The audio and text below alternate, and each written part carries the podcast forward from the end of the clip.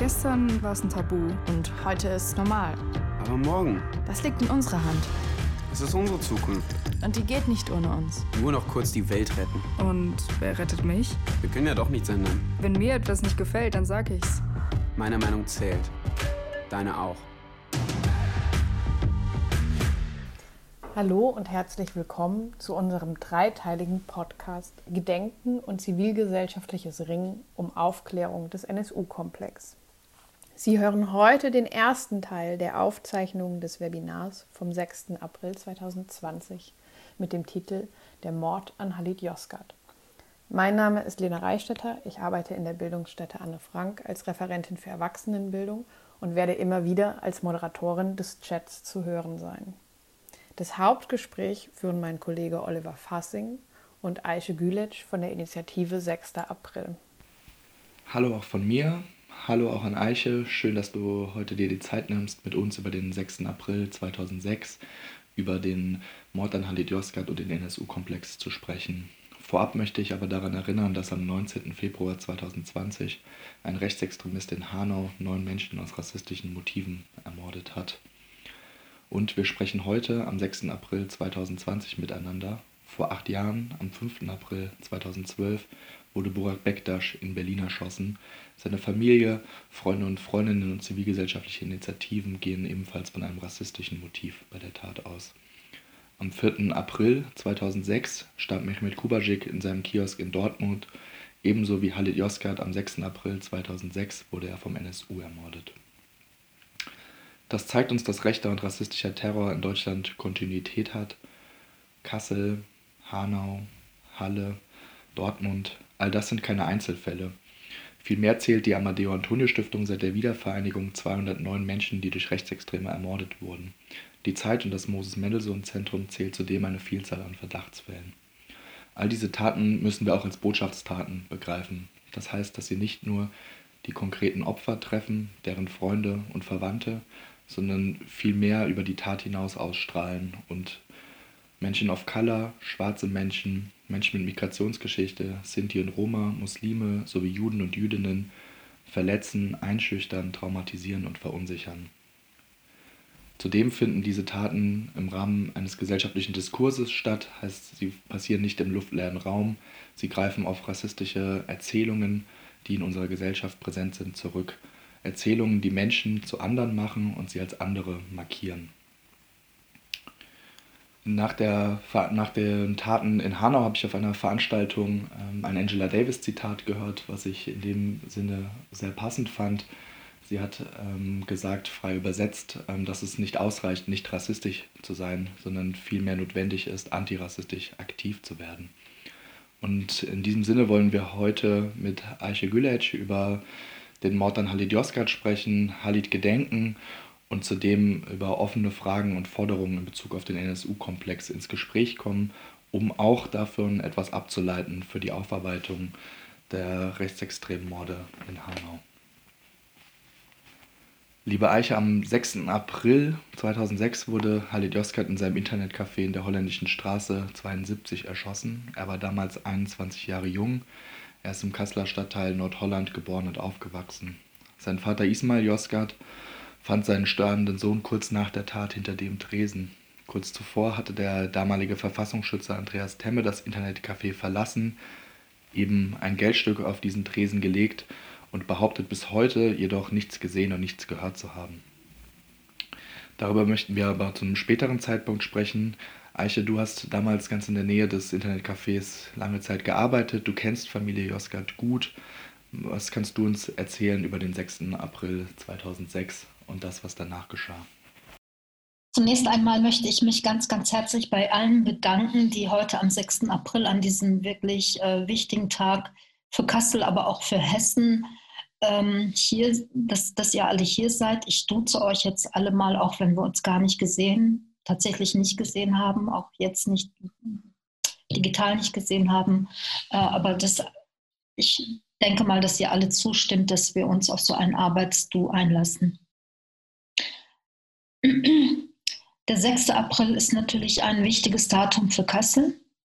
Am 6. April, kurz nach 17 Uhr, ist Halit Yozgat in seinem Internetcafé äh, ermordet worden, was die Familie Yozgat gemeinsam mit dem Sohn äh, betrieben hat. Halit war damals noch, gesagt, 21 Jahre.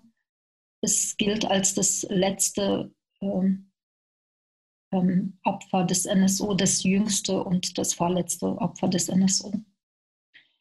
Äh, er ging zur Abendschule, weil er vorhatte, sein Fachabitur zu machen und danach noch etwas zu studieren und war an diesem Tag im Internetcafé. Der Vater sollte ihn ablösen, damit er zur Abendschule geht, die ja bekanntlich immer um 17 Uhr ungefähr beginnt. Ähm, als der Vater Ismail Yozgat ähm, in das Internetcafé kam, fand er seinen Sohn an dem Arbeitstisch ähm, im Internetcafé auf dem Boden liegen und hat ihn in seine Arme genommen, hat versucht, ist nach außen gelaufen, hat versucht, Hilfe zu holen. Aber sein Sohn starb in seinen Armen an dem 6. April, kurz nach 17 Uhr, um 17.30 Uhr ungefähr. Ich habe damals, ähm, wie Oliver schon gesagt hat, im, in der Nachbarschaft gearbeitet, in der Nordstadt gearbeitet, in einem Kult, äh, soziokulturellen Zentrum, im Kulturzentrum Schlachthof was wirklich zwei Minuten Fußweg ist. Übrigens stand auch der, das Kulturzentrum Schlachthof als ein mögliches Angriffsziel auf der sogenannten Liste des NSU. Ähm, aber leider ist dann äh, Halit Yozgat das Opfer in Kassel geworden.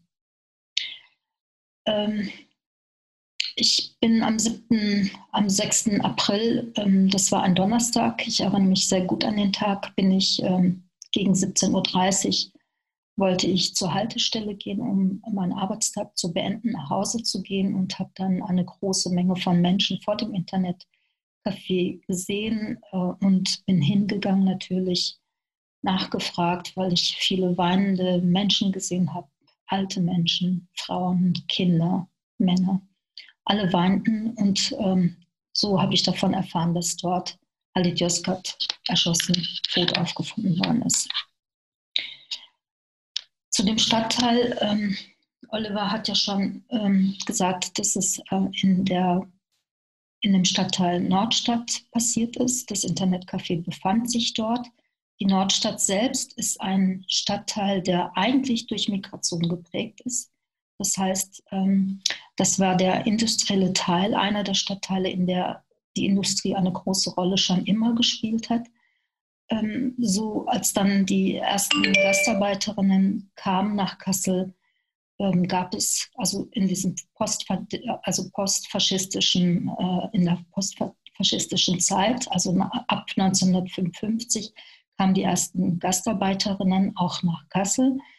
Ähm, und viele haben in diesem äh, Stadtteil auch dann gearbeitet und auch zum Teil in den Liegenschaften, die vorher als Arbeitslager für äh, in der NS-Zeit genutzt worden sind, auch dort als ähm, die ersten Gastarbeiterinnen auch dort gewohnt. So waren auch die äh, Großeltern von Halit, Halit auch schon in Kassel, sind auch sehr, sehr froh nach Kassel gekommen. Und ähm, Halit ist aber in Kassel geboren, aufgewachsen. Er war sozusagen ein Kasseler Bürger der Stadt.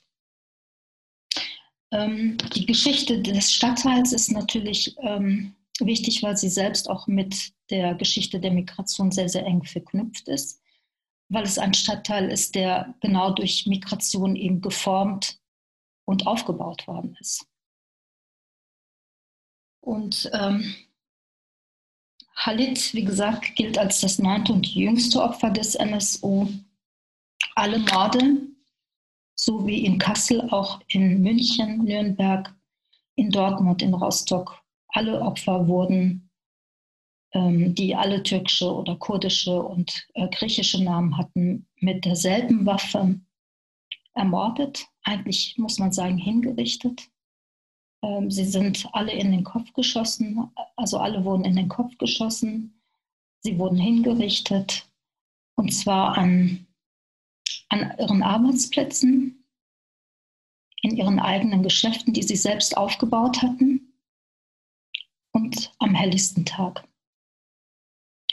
Doch diese Orte, diese Geschäftsräume waren auch Orte unseres Lebens, unserer Öffentlichkeit Es waren Orte unseres öffentlichen Lebens in Wohnvierteln, die belebt waren, wie zum Beispiel die Holländische Straße ist eine ganz belebte Straße, eine, eine große Straße mit viel Verkehr, mit Menschen, die dort leben, die dort laufen, ähm, Auto fahren und so weiter und so fort.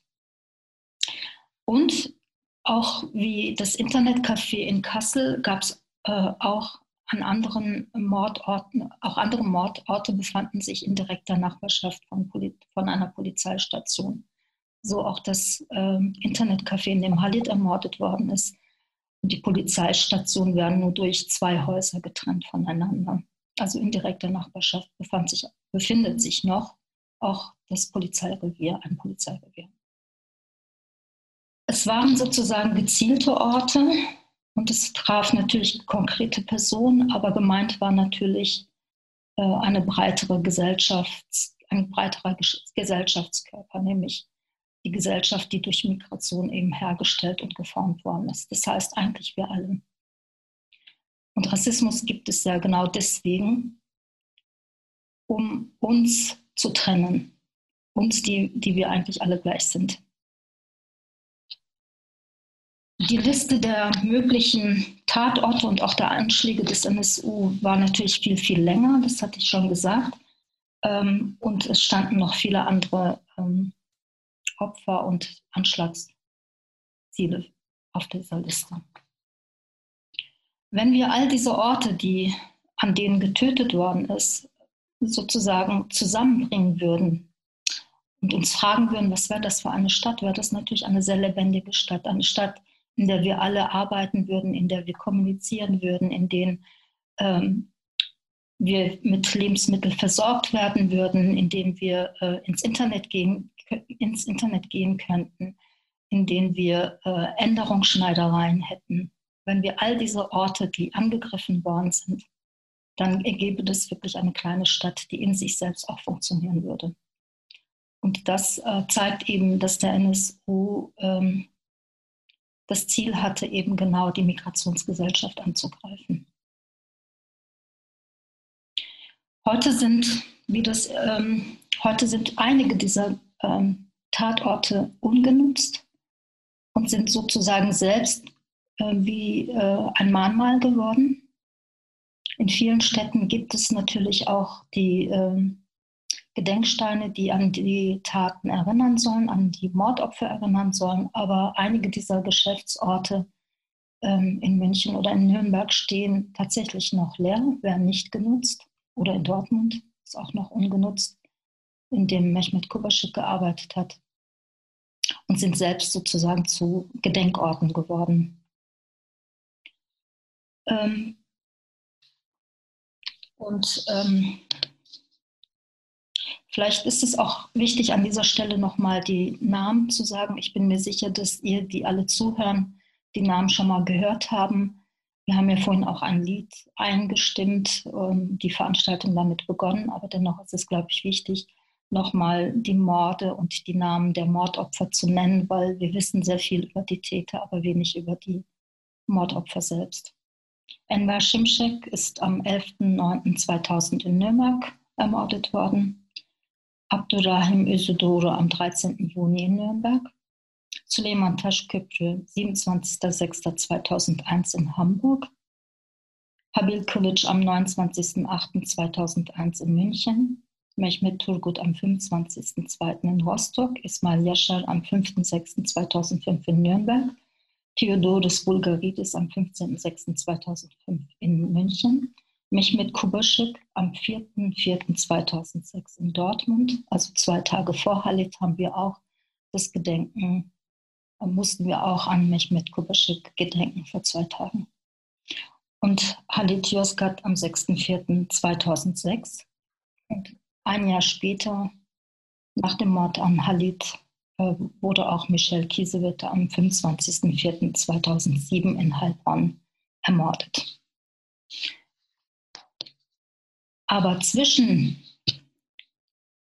zwischen den Mord an Halit und an Michelle Kiesewetter äh,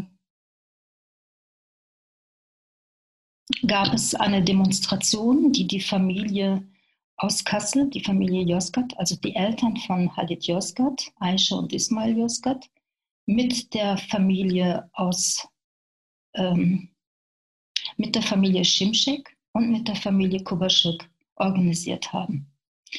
Ähm, ich muss aber an dieser Stelle betonen, dass die Familien sich bis dahin eigentlich gar nicht kannten, sondern der Verlust ihrer Angehörigen sie zusammengebracht hat.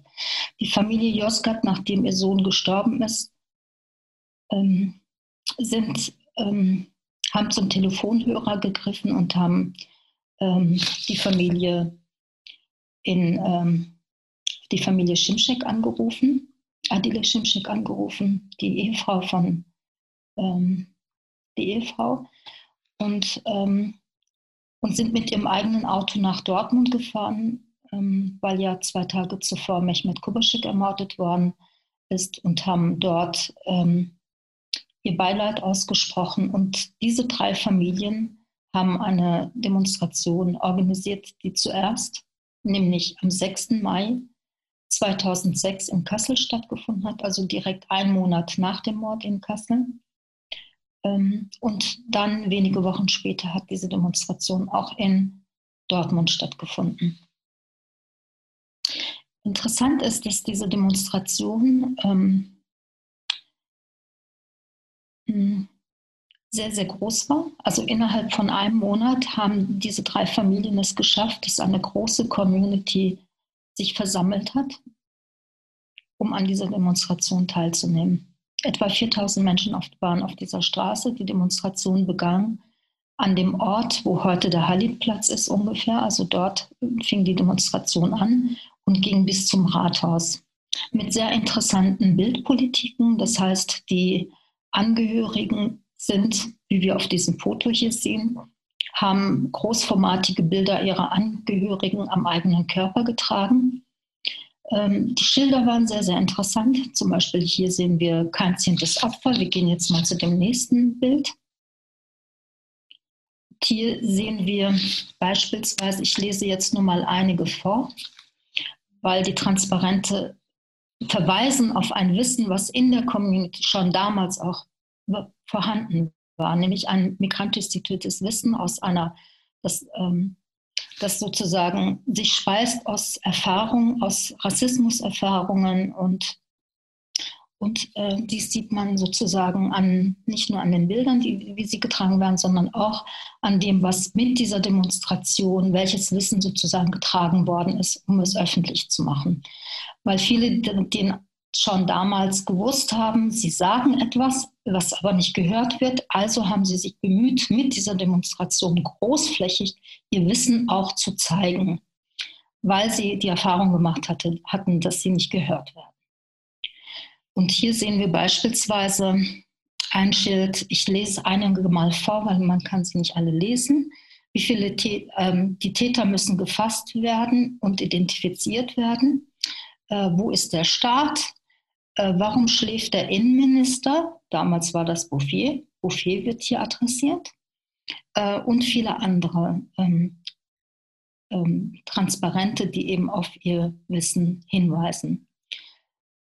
Interessant ist auch, dass diese Transparente, die beispielsweise Bouffier äh, äh, adressieren oder auch die, äh, die Menschen, die, denen sie mit der Demonstration begegnen, wenn man durch eine Straße läuft, sieht man ja auch Menschen, die zugucken. Also das wird sozusagen die Öffentlichkeit angesprochen, aber auch gezielt beispielsweise hier adressiert. Es gibt aber ein Transparent, was in türkischer Sprache ist. Und da steht drauf, Yalnız değilsiniz. Übersetzt heißt es, ihr seid nicht allein. Wer ist damit gemeint? Sind natürlich nicht wir gemeint, die jetzt dieses Foto sehen, oder wenn wir damals auf der Straße gewesen wären, waren auch nicht wir dann gemeint, die die Demonstration sehen, sondern mit dem Transparent, ihr seid nicht alleine, sind ihre Angehörigen selbst gemeint. Das heißt, es ist ein Sprechen zu den Toten, die sie ja selbst am Körper tragen, großformatige Bilder am Körper. So sehen wir zum Beispiel Ismail Yozgat hier vorne gleich äh, ganz rechts auf dem Foto oder auch äh, Gamse Kubaschik sehen wir in der Mitte des Fotos. Viele erkennen sie nicht, weil sie damals noch ein Kopftuch trug. Ähm, und das, ähm, dieses, dieses, dieses Transparent Jans Delsines und das Tragen der Fotos ist sozusagen ähm, miteinander verbunden und es ist ansprechend zu den Toten, dass sie ihnen vertrauen und dass sie wissen, dass sie nicht, nicht, äh, äh, nicht kriminell waren, weil ja die Familien auch damals noch ähm, drangsaliert worden sind, unter Druck gesetzt worden sind, beschuldigt worden sind. Und das zog sich ähm, bei allen Familien durch. Es ist erschreckend, wie ähnlich sozusagen die Behandlungsweisen durch die Polizei, durch die Ermittlungsbeamten bei all diesen Familien ähnlich verlaufen ist, als ob sie sich abgesprochen hätten. Ich würde gerne kurz kurz einhaken, Eiche, mhm. an der Stelle, was du gesagt hast zum migrantisch situierten Wissen, ja. ähm, weil ich diesen Punkt total spannend auch nochmal finde in Bezug darauf, dass Eiche Josgat im NSU-Untersuchungsausschuss, zu dem wir später nochmal kommen, gesagt hat, ähm, das ist ein Zitat, wir wussten, wir konnten die Stimme erheben, wir wollten der Welt zeigen, dass wir eine Stimme haben, dass keine Väter mehr sterben müssten, dass keine Mütter mehr, äh, dass keine Söhne mehr sterben müssten. Und so ja. dieses, ähm, wir wussten, wir haben eine Stimme und wir wussten, wir können unsere Stimme erheben, dass genau das ja auch trifft, was du sagst. Diese Befürchtung aus einem migrantisch situierten Wissen, wir werden nicht gehört, ähm, wir, wir, es wird nicht auf uns geschaut, auf unsere Perspektive, wir müssen die auf die Straße tragen und wir müssen eine breite Öffentlichkeit adressieren. Ja, ja. Ähm, allerdings, ähm, so großflächig wie diese Demonstration auch war, und so großflächig wie auch dieses Wissen sozusagen, ihr Wissen, ihre Analysen, ihre Einschätzungen damals schon, dass es eben Nazis gewesen sein müssen und dass sie, ähm, dass die, äh, dass, dass, dass endlich die Namen der Täter genannt werden müssen. Das, es gibt ein Transparent, wo steht, nennt endlich die Namen der Täter. Dass dieses Wissen damals schon 2006 da war trotz dieser großflächigen Demonstration, Sie haben ja die Demonstration eben organisiert, weil Ihnen nie zugehört worden ist, obwohl Sie das gegenüber den äh, Ermittlungsbeamten stetig gesagt haben, unser Sohn war nicht kriminell, das kann nicht sein. Mein Mann hat nur Blumen verkauft, er hat nicht Drogen verkauft und so weiter und so fort, sind sie ja trotzdem wie, wie Täterinnen behandelt worden. Das ist ja auch eine typische Täter-Opfer-Umkehr, die wir hier in den einzelnen Geschichten der Familien ähm, sehen.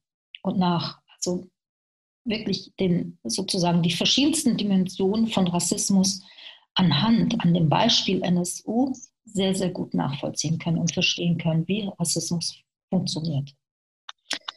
Und trotz dieser großflächigen Demonstration gab es zwar einige Berichte in den Medien, aber dennoch ähm, ist sozusagen danach erstmal nichts mehr passiert. Das heißt, es ist auch nicht richtig wahrgenommen worden und nicht angenommen worden. Es gibt ein, eine, eine, äh, also es gibt ein Video, eine Dokumentation dieser Demonstration. Diejenigen, die diesen Film, ähm, diese Dokumentation gefilmt haben, ähm, waren etwa vier Kameraleute, das heißt, es gab ein Bewusstsein darüber, dass das, was sie jetzt tun, etwas historisch Wichtiges ist äh, und dass das gut dokumentiert werden muss. Und ähm, diese vier ähm, Kameraeinstellungen, das Material von diesen vier verschiedenen Kameras, ist dann zusammengestellt worden zu einem Film. Ähm, und daraus sind zum Beispiel diese Stills auch entnommen worden, die Bilder, die wir jetzt sehen. Trotz dieser großflächigen Demonstration ist aber auch danach in diese Richtung nichts passiert, sondern die Einschüchterungspolitik, die Ermittlungs-, die rassistischen Ermittlungsmethoden sind weiter gegen die Familien gerichtet worden. Da würde ich gerne auch, auch einhaken, weil tatsächlich äh, meiner Information nach hat die Polizei ja sogar bei dieser Demonstration mit verdeckten Ermittlern ähm, oder die Polizei war vor Ort bei dieser Demonstration mit verdeckten Ermittlern, weil man damals schon gegen die Familie Josgard ermittelt hat mhm. und diese Repressionspolitik bereits lief. Und wie du auch schon gesagt hast, also bei den acht anderen rassistischen Morden des NSUs ähm, wurde jedes Mal von der Polizei ähm, sozusagen die Taten als Taten im Drogen- oder Mafia-Milieu ähm, gelesen. Ähm, die darauf folgenden Ermittlungen liefen immer in diese Richtung, auch wenn sie in Sande ähm, verliefen, entgegen der Hinweise auf ein rechtsextremes Motiv. Und ich finde auch gerade im Fall Halid Yozgat wird auch, auch deutlich, er wurde sozusagen als, als Türke wahrgenommen und mit dem gesellschaftlich-rassistischen Stereotyp, ähm, ähm, was damit verbunden wird, ähm, beziehungsweise das, das, rassistische Stereotyp, was mit diesem Bild verbunden wird, leitete dann die Ermittlungen. Und mhm. mit Daimagüler hat das mal ähm, postmortales Racial Profiling ähm, ja. genannt. Und ähm, ich finde auch diesen Punkt, den du sagst, total wichtig, nochmal ähm, herauszustellen, dass da eben verschiedene Polizeidienststellen unabhängig voneinander agiert haben und jeweils auf die gleiche Art und Weise die Familien kriminalisiert haben. Mhm. Also wir müssen da ja von einem System sprechen, was dort sichtbar wird, ähm, was wir eben als institutionellen Rassismus beschreiben können, der automatisch in Gange tritt, sobald die Opfer einen bestimmten Hintergrund haben oder in einer bestimmten Form wahrgenommen mhm. werden. Magst du das noch ein bisschen ausführen, wie das vielleicht auch gerade der Familie Josgat geschehen ist ähm, und ähm, wie du das einschätzt, ähm, inwieweit ähm, daraus vielleicht Schlüsse gezogen worden sind oder eben auch nicht? Bei der Familie Josgat war es genauso wie bei allen anderen Familien auch. Viele haben ja auch darüber dann offen Bücher geschrieben oder haben Interviews darüber gegeben, wie die Polizei sie behandelt hat. Ich weiß von der Familie Josgat auch, dass, äh, dass sie sich eigentlich an einen Beamten der Polizei gewendet haben, zu dem sie großes Vertrauen hatte, hatten, weil er auch türkischsprachig war. Ähm, er durfte dann mit der Familie nicht mehr in Kontakt stehen. Der ist der Familie sozusagen entzogen worden und die Familie ist beschattet worden. Ähm, auch viele Familien sind im Hint also hinterher, äh, nicht nur die Polizei äh, hat weiter gegen die Familien entwickelt, ähm, äh, sozusagen ähm, gearbeitet, ähm, sondern oft passierte es dann auch, das sehen wir zum Beispiel auch ähm, bei den Opfern der Nagelbombe in Köln, dass, ähm, dass die Finanzämter dann auf, auf, den, auf die Betroffenen losgelassen worden sind, zum Beispiel, um die Papiere zu untersuchen, zu untersuchen, ob sie ähm, ja, äh, Finanzbetrüge gemacht haben oder, oder sowas. Mhm. Keine Ahnung. Ähm, also das heißt, ähm, das ist nicht nur Polizei, sondern die Polizei hat dann auch dafür gesorgt, dass auch andere Institutionen gegen die Familien gearbeitet haben. Ähm, es gibt die Geschichte von der Familie selbst, dass sie jahrelang wie andere Familien auch beschattet worden sind. Und anscheinend gab's, waren, waren keine Wege diesen ähm, verdeckten Ermittlern zu weit, äh, um sie bis in entlegene Städte und Dörfer in der Türkei sogar zu verfolgen. Ähm, bei der Familie Yozgat war es auch so, dass äh, es äh, zwei ähm, verdeckte Ermittler sich auf, als Kaufinteressierte, weil das ähm, Internetcafé die Räume gehört, die hatte die Familie gekauft, um, äh, damit der Sohn, der zur Abendschule ging, noch sozusagen dort etwas hat, einen Raum hat, wo er arbeiten kann äh, und sich sein Taschengeld damit verdienen kann. Ähm, diese verdeckten Ermittler haben sich dann als kaufinteressierte Kunden ausgegeben, um sich noch mehr in die Familie reinzuschleichen. Die Familie ist sehr äh, höflich, ähm, ähm, sehr gastfreundlich und haben die, diese zwei Ermittler, die verdeckt gearbeitet haben, zu sich dann äh, eingeladen hat, für sie gekocht, Tee gegeben und hinterher stellte sich raus, dass es auch verdeckte Ermittler waren. Das auch entgegen dem, dass Ismail Yozgat sehr früh gesagt hat, ähm, für mich war klar, das müssen ausländerfeindliche Motive, wie er es gesagt hat, gewesen sein. Ja, ja. Diese Analyse war sofort da und die spiegelt sich auch, wie gesagt, in der Demo. Haben wir noch ein drittes Foto von der Demo? Ich glaube schon, oder?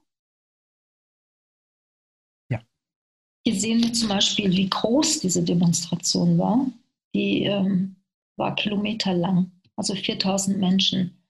Und das innerhalb eines Monats zu organisieren, das äh, zeigt ja auch wiederum, welches Wissen in dieser Community schon damals 2006 vorhanden war.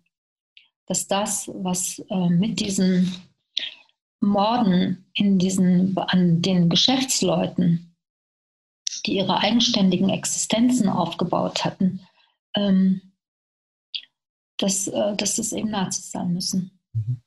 Weil sie kennen ihre Feinde gut. Diesen Hinweis gab es sehr früh eben aus der Community, von der Familie selbst. Der wurde in die Öffentlichkeit getragen. Du hast es ja auch nochmal formuliert, dass da sehr viel sichtbar wird, wie Rassismus funktioniert ähm, in diesem Beispiel. Also es gibt zum einen ähm, die mordenden Nazis, ähm, es gibt dann ähm, rassistische Ermittlungen von Seiten der Polizei und dann ein ähm, Sprechen der Betroffenen, ein Kommunizieren mhm. und ein Ignorieren dieses Sprechens von großen, weiten Teilen der Gesellschaft und auch eine mediale Ignoranz eigentlich der Botschaft ja. gegenüber ja. Ja. Wir können da also wir können da wirklich von einer strukturellen Ignoranz und strukturellen Empathielosigkeit sprechen. Weil wenn man sich diese Fotos beispielsweise anschaut oder an, anschaut, oder wir sind ja eigentlich alle Zeuginnen geworden. Es ist ja nicht so, dass wir nichts mitbekommen haben. Ähm, das Problem ist äh, nur, dass es eben durch mediale Berichterstattung äh, gelungen ist, eben hm, diese Empathie äh, nicht zuzulassen, sondern eher den Raum für eine strukturelle Empathielosigkeit und strukturelle Ignoranz, was der Teil von Rassismus ist. Nämlich genau diese Empathie zu verunmöglichen, passiert ist. Danke erstmal, Eiche. Ähm, ich äh, würde äh, vorschlagen, wenn du, noch, wenn du, noch, was hast an dem Punkt gerne, dann gerne noch. Ich wollte nur zu der Demo noch mal sagen, ähm, dass auch, du hattest ja gesagt, richtigerweise, dass auch Ermittlungsbeamte während der Demonstration mitgelaufen sind und auch diese Demonstration kein zehntes Opfer 2006 beschattet haben. Äh, es, die Ausschnitte aus dieser Demonstration sind auch in diesem ähm, Bekennervideo des NSU gewesen. Mhm. Also das heißt, Nazis haben das auch verfolgt äh, oder durch Nazi-Polizei bekommen wissen wir nicht, aber Ausschnitte aus dieser Demonstration sind auch ähm, in diesem sogenannten Bekennervideo des NSU dabei gewesen. Hier ist jetzt äh, eine Anmerkung, interessanter Punkt hier, auch linke Strukturen haben das nicht gesehen. Ja, das ist richtig. Auch antifaschistische Initiativen ähm, rund um Kassel in Hessen haben eigentlich diesen Mord nicht wahrgenommen als einen rechtsextremen Mord und haben auch die Stimmen der Betroffenen, der Angehörigen nicht gehört. Mhm. Wenn du noch was zu der Demo sagen möchtest, gerne. Ansonsten würde ich jetzt hier gerne den Raum öffnen für Fragen im Chat. Aber wenn du gerade noch etwas dazu sagen möchtest zur Demo Kein zehntes Opfer oder dem Aspekt des institutionellen Rassismus, dann sehr gerne. Ich glaube, ich bin froh, wenn Leute sich jetzt dazu nochmal melden. Mhm. Vielleicht, wenn jemand was sagen möchte, gerne auch äh, kurz ähm, laut stellen und sprechen oder Frage stellen und dann wieder auf Mute gehen. Ja, da nur kurz der Hinweis, Sie werden dann halt gerade aufgenommen. Ach so, okay. Also, die Aufnahme läuft. Ähm, Sie ist ja jetzt erstmal als in, zu internen Zwecken gedacht, aber wir haben halt kein Einverständnis eingeholt vorher. Das ist eine Frage im Chat. Wie heißt denn der Film, das von dem vierköpfigen Kamerateam von der Demo aufgenommen wurde? Mhm. Vielleicht. Äh, das ist der Film Kein zehntes Opfer, weil das, äh, das Banner, was sie trugen, das erste Banner am, äh, am Beginn de, des Demonstrationszuges, da wurde dieses Schild kein zehntes Opfer getragen. Und ein Jahr danach passierte ja der zehnte Mord des NSU an Michelle Kiesewetter, an der Polizistin in Heilbronn. Ähm, und ähm, die, ähm, das, das war kein Filmteam sozusagen, sondern das waren Leute, die filminteressiert waren, eine Kamera, eine Handkamera hatten und äh, diese Demonstration begleitet haben, die aus der Community der Familie stammten, aus äh, Kulturinitiativen, migrantischen Kulturinitiativen waren, die das sozusagen äh, gefilmt haben. Und das ganze Material wurde aber von Sefa Deftali gefilmt, der äh, leider vor vier Jahren äh, an einer Krankheit dann gestorben ist. Aber ich hatte die Möglichkeit, noch viel mit ihm äh, zu sprechen, weshalb ich auch sehr froh bin, ähm, das noch zu seinen Lebzeiten gekommen zu haben. Ähm, ich gucke nochmal, waren die Teilnehmerinnen nicht aus Mikro? Ja, genau. Das ist richtig. Von zehn alle, genau. Hauptsächlich, wenn wir uns diesen Film anschauen würden, vielleicht können wir das am Schluss auch machen, dann spiele ich den nochmal kurz vor. Ähm, hauptsächlich waren ähm, ja, migrantische Leute auf der Straße. Ja, sie, hat, sie hatten dieses Wissen, dass das, was passiert ist, neun Selbstständige mit türkischem, mit kurdischem, mit griechischen Namen, dass das nicht die Familien sind, sondern dass das Nazis sein müssen. Hm. Mit diesem Wissen sind sie auf die Straße gegangen und haben etwas gezeigt, was, was, sie, äh, was sie wussten, um ihre Analysen großflächig zu zeigen mit dieser Demonstration mit 4000 Leuten. Jetzt kurz vorher war noch ähm, eine Frage, ob du etwas dazu weißt, wie die Familien ähm, von Hanau zum Beispiel auch nach Dortmund oder Kassel ver äh, vernetzt sind. Also ich nehme an, da geht es jetzt um äh, die Familien ähm, Betroffenen vom 19. Februar und wie sehr die vernetzt sind mit den Familien äh, und Initiativen, zum Beispiel Initiative 6. April oder dann halt Dortmund Betroffene. Ähm, vom NSU. Ob die vernetzt sind? Äh, genau. Also so verstehe ich die Frage vorher. Mhm. Ich, glaub, ich glaube auf jeden Fall, weil ja die Familien selbst diese, diese Demonstration organisiert haben. So sind diese drei Familien sehr lange noch in Kontakt gewesen. Und sie haben sich ja dann auch alle wieder getroffen im NSU-Prozess. Deswegen kannten sie sich natürlich auch alle und standen im Kontakt. Ja, hier steht jetzt noch Hanau mit dabei. Also weißt du, ob jetzt seit dem 19. Februar zwischen den Familien aus Hanau und äh, äh, der Familie Joska zum Beispiel Kontakt aufgenommen wurde?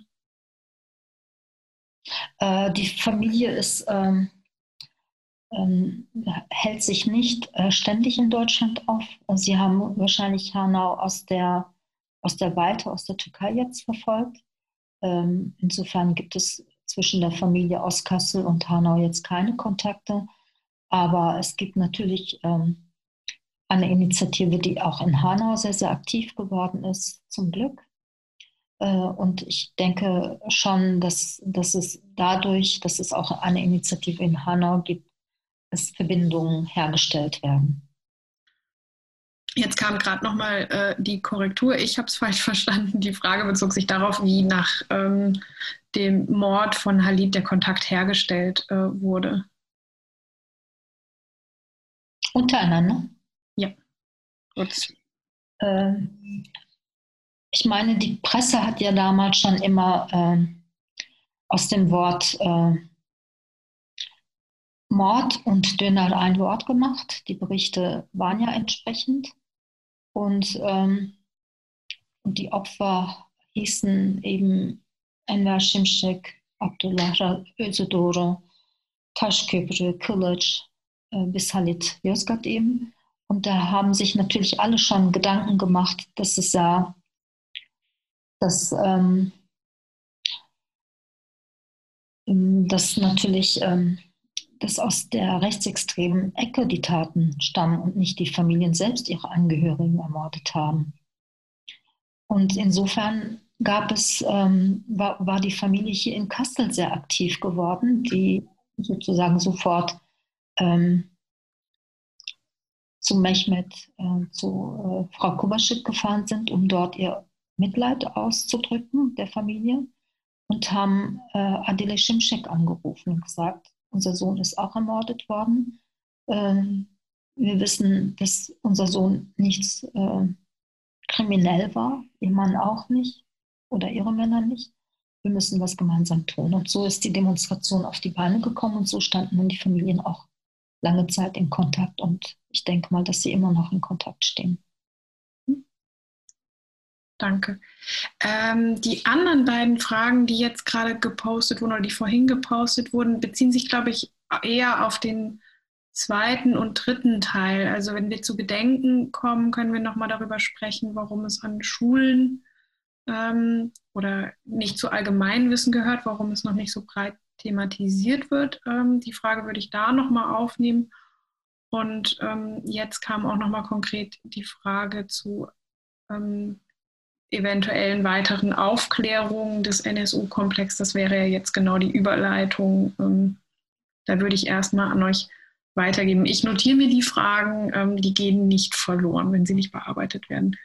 Könnt ihr nochmal eure Hand heben und sagen, meine Frage fehlt noch. Okay.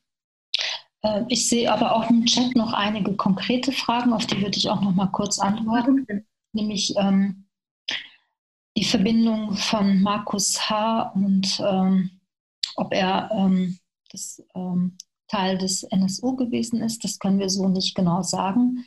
Aber wir gehen davon aus, dass es natürlich ein erweitertes Netzwerk gab, diesen NSU-Komplex, äh, aber auch ein ähm, erweitertes Netzwerk des NSU-Trios natürlich es gab, dass es sozusagen Helfer und Helfershelfer gab. Und, ähm, und Kassel scheint da schon auch ein Hessen und Kassel, ähm, Hessen vor allen Dingen, scheint ähm, schon Strukturen anzubieten, die ähm, ermöglichen, dass, dass es eben die, aus der Polizeiwache 1 Adressen ähm, von der Anwältin Sedabassa Yildiz rausgehen an eine Nazi-Gruppe, ähm, dass ähm, Stefan Lübcke, äh, Stefan Ernst Walter Lübcke hier in Kassel ermordet.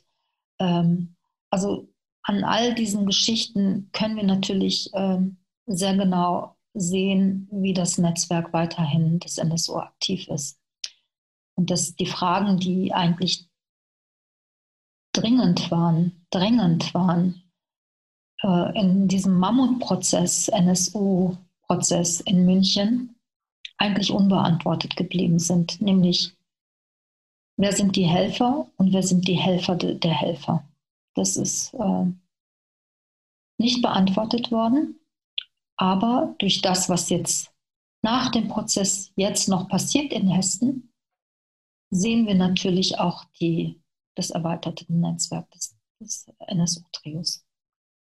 Oder auch am Punkt Markus H. wird ja auch tatsächlich potenzielle Verstrickungen ja. deutlich. Also er hat auch unweit des Internetcafés von Halid Yozgat ähm, gewohnt. Er hat angegeben, Halid Yozgat gekannt zu haben.